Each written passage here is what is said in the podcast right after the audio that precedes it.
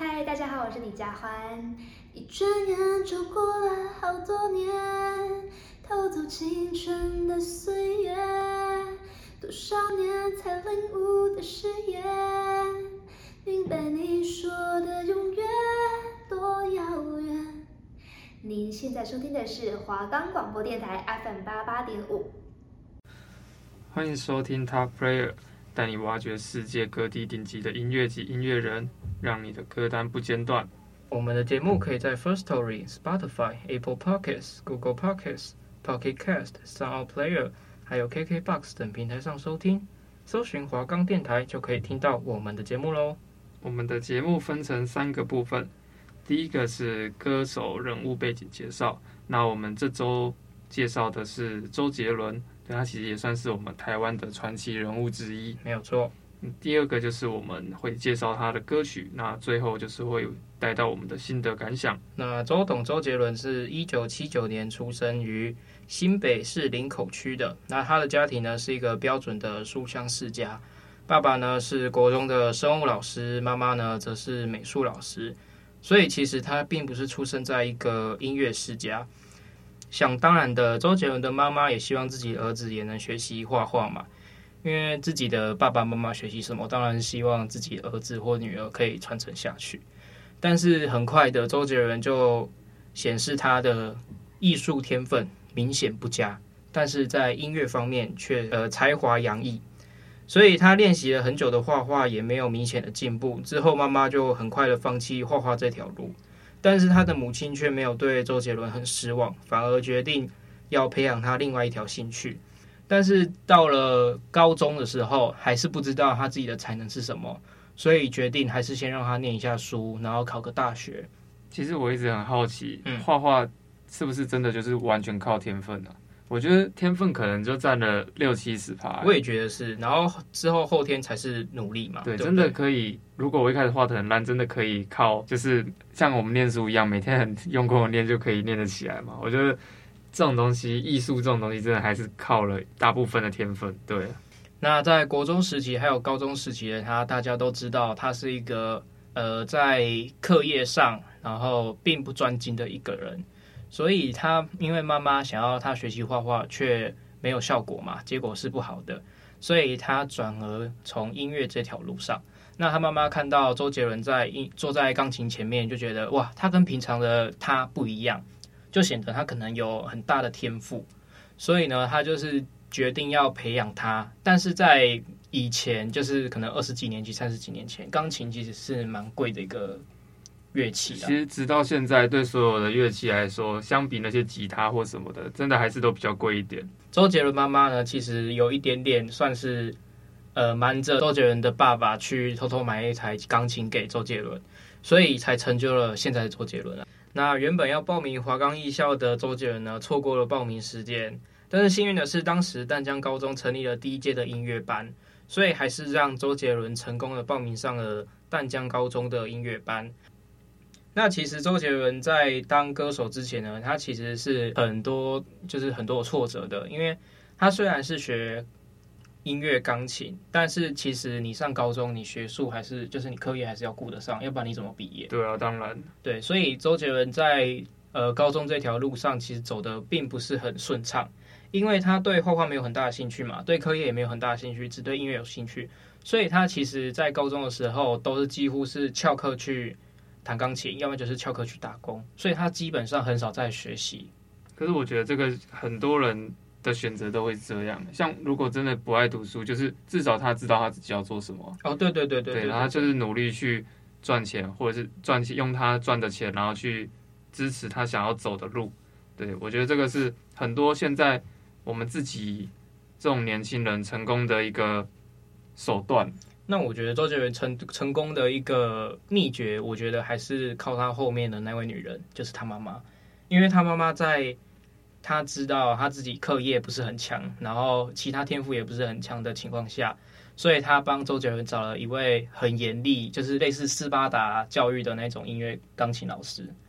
对，那后来呢，他也是因为他妈妈的关系，所以只要一出错，就是他想要。他想要出人头头地的话，他只要一出错就会被立刻修理。然后上完课回家后，他也是在他妈妈的眼皮下一直一直努力练习。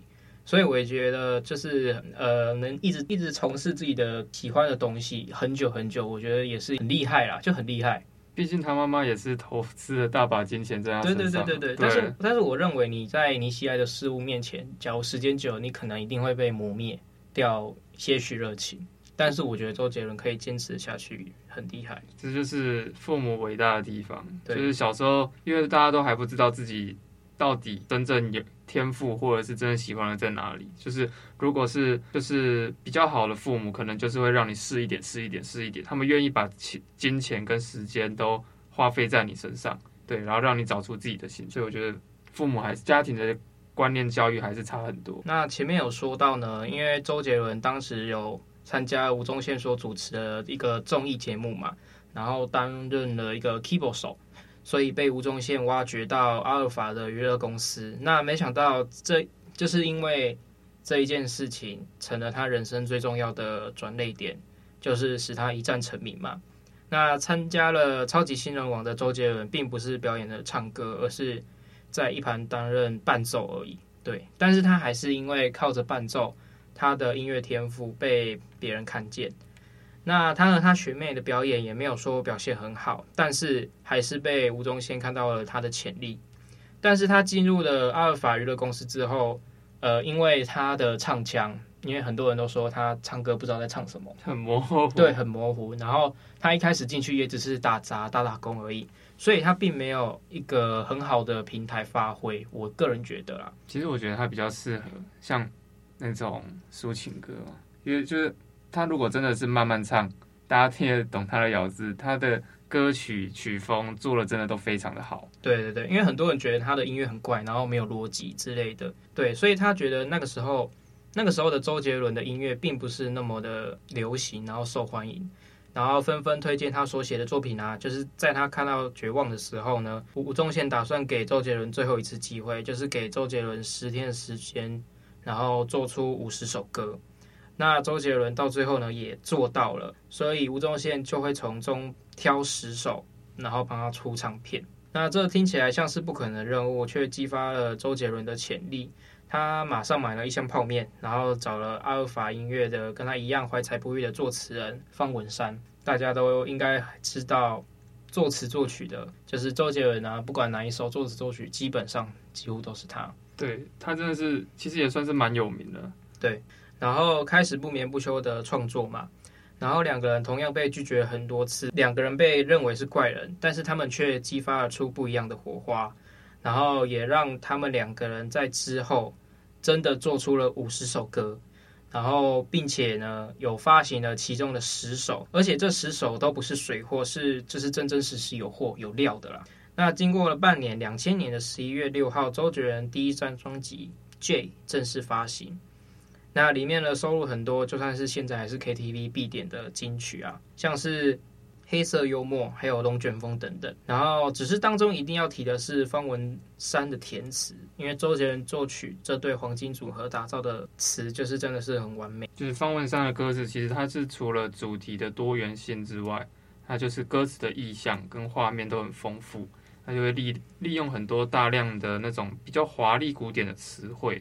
就是跟我们平常现在可能所听到的很直接的那种歌词不一样，它是就是可以让那个歌曲的题材重新诠释，然后都让大家会有想象空间，就是所谓营造出那种视觉性跟故事性强烈的文字风格，所以就是跟周杰伦他的歌曲搭配，就是产生了有点像是美式曲风跟中式歌词的结合这样子。那我想问问你云燕说。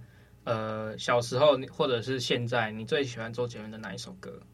周杰伦的话，好像其实我觉得是《稻香》才是最，就是大家都会唱的。因为你还记得以前那种国中宿营还是什么？哦，对对对对对，对我我跟我朋友的国中宿营都是最后大家在萤火那边，然后都一定会放稻香。我也不知道为什么，但是 但是就是放稻香。对，然后不管是什么国国小毕业。国小毕业旅行还是什么，反正出去，我不知道为什么大家都很爱点稻香，可能是因为那个歌词的旋律，然后很轻快、很轻松，然后中间有还有一段 rap 很炸。对，而且其实听到后面就是还不错啦，整体的感觉。嗯、那提恩自己是觉得明明就还有听妈妈的话最经典哦，还有其中的搁浅。那最近呢是我觉得告白气球，我觉得是最火红的，这算是他比较新的歌曲了。对，虽然说也是好几年前。嗯对，可是我我觉得他《告白气球》里面找的那个 MV 的那个男主角，你记得那个派伟俊？哦，我知道。对，他后来也是自己出歌很红。对对对对对。其实那个人也应该算是周杰伦旗下的艺人吧？应该是，因为那时候还完全就是不知道他是谁，然后他就只是一个 MV 里面的男主角。然后我我跟我朋友那时候高中嘛，高一，然后我还跟我朋友打网咖，还看到他坐在后面。对，他自己坐在后面打打打英雄联盟，哇哦！对，看我看得非常清楚，真的就是他，因为那时候那首歌太火红了，所以就是他的那个脸，就是外国人的脸，也是很难忘掉啊。对，所以就是一一看就认出来，像竟然在这边打网咖这样子。那周杰伦的音乐风格呢，其实有好几种，其实不止一两种而已。那周杰伦他其实最经典的就是蓝调 R&B，还有其中的中国风，不晓得云燕。听过青花瓷，呃、啊，这个青花瓷应该是大家一定都会听过的，没有错，应该就是大家的小时候的回忆啊。对，你是台湾人，台湾家庭 KTV 就是那个时候就是最火红，就是周杰伦的每一首歌一定会有青花瓷。那这首歌呢，有一种传统的东方的美感。那大家一提到中国风，首先应该都是想到的是周杰伦吧？那写词的人不外乎当然就是方文山啦。那两位将中国风的歌曲发扬光大，让歌曲不仅停留在现代人的情感基础上，也把我们就是台湾的国粹表现在大众的歌曲里。那这是我觉得很有意义的方向，而且我觉得这是很少人会写的一种风格。对，就是其实就像刚刚讲，就是因为方文山的歌词就是意境就是写得非常好，所以才会之前都没有什么人做过。其实包括到现在。也还是没有什么人会做这种曲风，是对，所以因为现在流行的就是那种啊，只要让你洗脑，然后让你一直跟着跟着摇就好的那种歌，一直 repeat 的那首歌。对，可是他们这种是，你真的用心去听，你仔细听，你会仔细去想他的歌词的意义那些的。对，所以我就觉得他们的风格到现在为什么还是那么多人听，不是没有原因的。那接下来就让我们听听看《青花瓷》这首歌吧。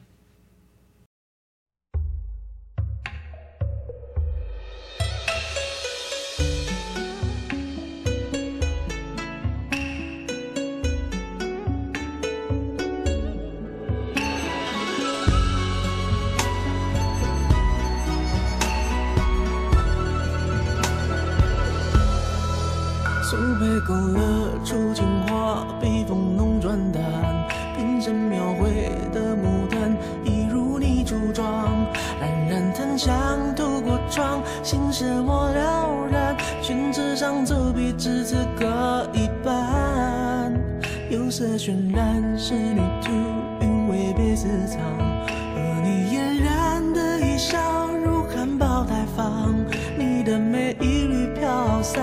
去到我去不了的地方。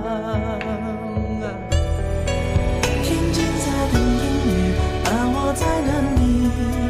炊烟袅袅升起，隔江千万里。在平地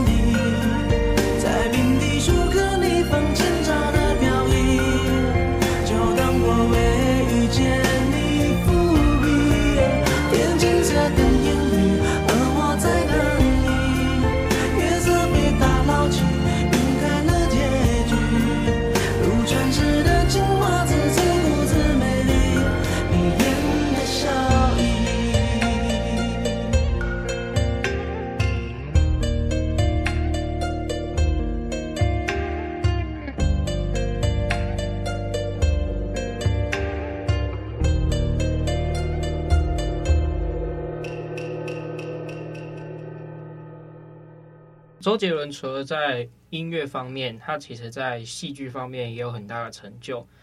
呃，我觉得大家台湾人最知道的，应该就是《不能说的秘密》了吧？因为这一首这首歌，不管是歌还是戏剧，都是堪称经典。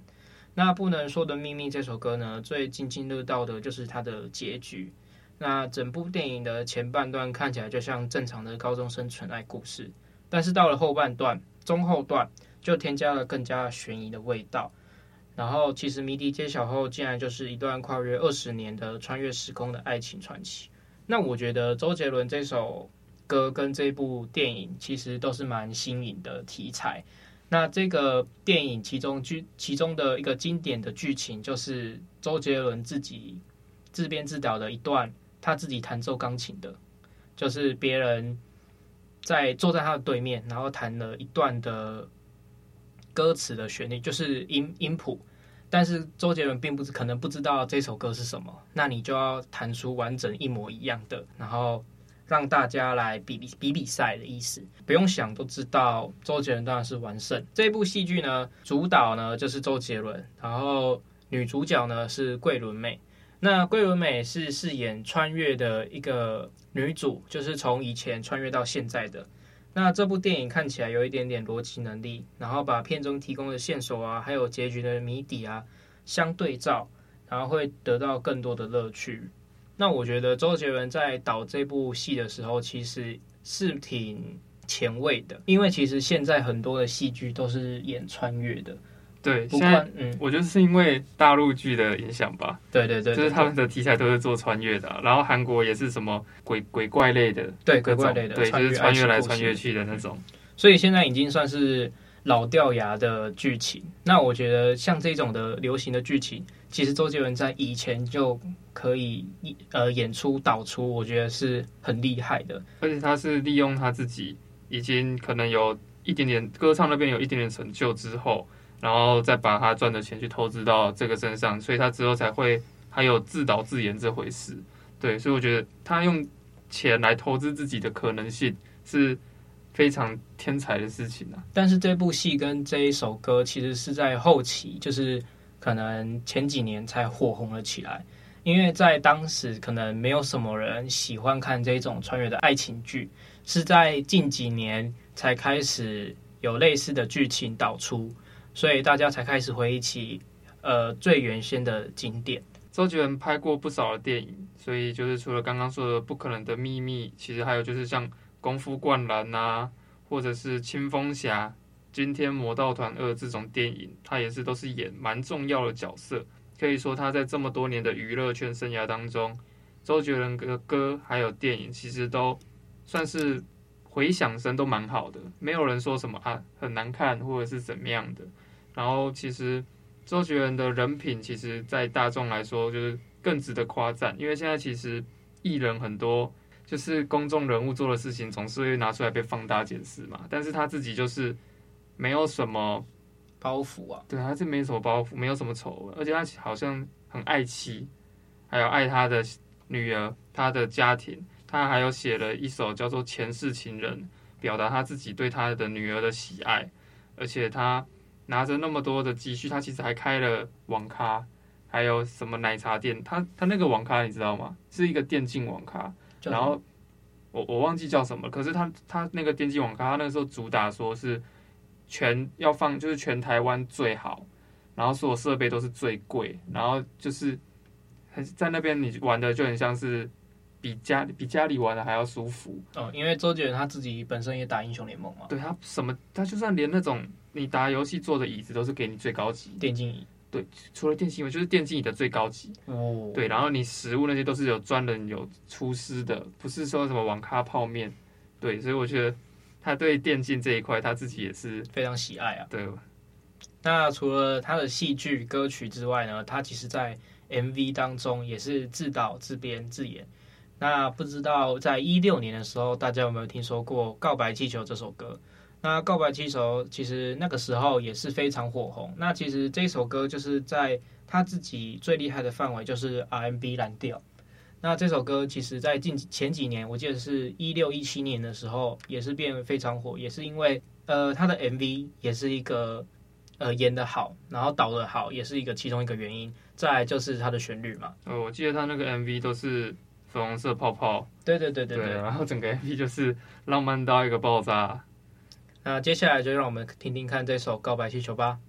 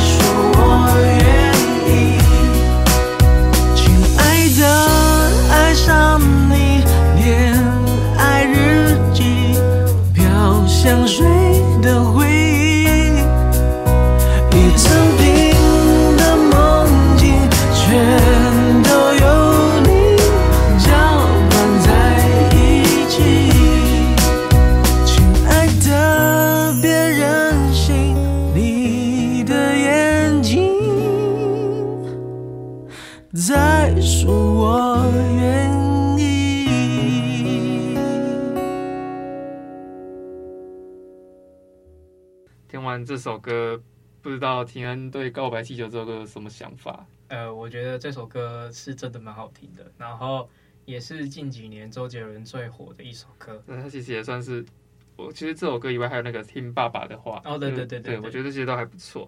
那其实近最近他，我对对他最有印象的一首歌，好像叫做那个摩摩吉头吗？还是什么？哦，对。然后他在这首歌上架之后，其实有不少人都表达了一些不同的意见，就是说他的歌跟他以前的歌其实。就一直都长得差不多，然后风格都差不多，然后就是没有改变，也没有创新。但是我觉得我自己是觉得他已经不需要去做创新了，因为他做的创新的这个东西也没有人在模仿得了他，然后他自己做也还是很有他自己的市场，所以我觉得他不需要去迎合别人说现在大众市场需要什么歌，然后他去做什么歌，他只要做自己喜欢、自己想要做的歌就可以了。对，所以我觉得。还是支持他啦，对，还是偶尔会听听他的歌。就算我，就算因为就算我没有关注他，他的歌还是都会跑到第一名、第二名，就是不小心就会听到。对，所以这是我的今天的感想。那提恩是觉得，因为我之前其实也会听他的歌，然后其中的明明就听妈妈的话，还有一些非常非常经典的歌都是他唱出来的，所以我觉得他堪称是经典不老啊。就是虽然现在还是会有一些爆红的歌曲，像前几前几周介绍的一些歌手，但是我觉得他还是就是怀怀旧复古的，还是属于他。然后一些因为婷恩之前有说过，我喜欢听抒情歌，所以其实我自己也蛮喜欢听他的歌。然后走在路上啊，骑骑车的时候也觉得很舒服，所以我自己其实也是算他半个粉丝啦。但是因为他其实现在作词就是唱歌也很少了，因为都在带小孩嘛，然后有家庭了嘛，所以其实他现在作词作曲也变少了，唱歌也变少了。但是我还是会默默支持他，还是希望他可以呃唱出更好更好的歌。对，那我们这一次的 Top Player 就到这边结束喽。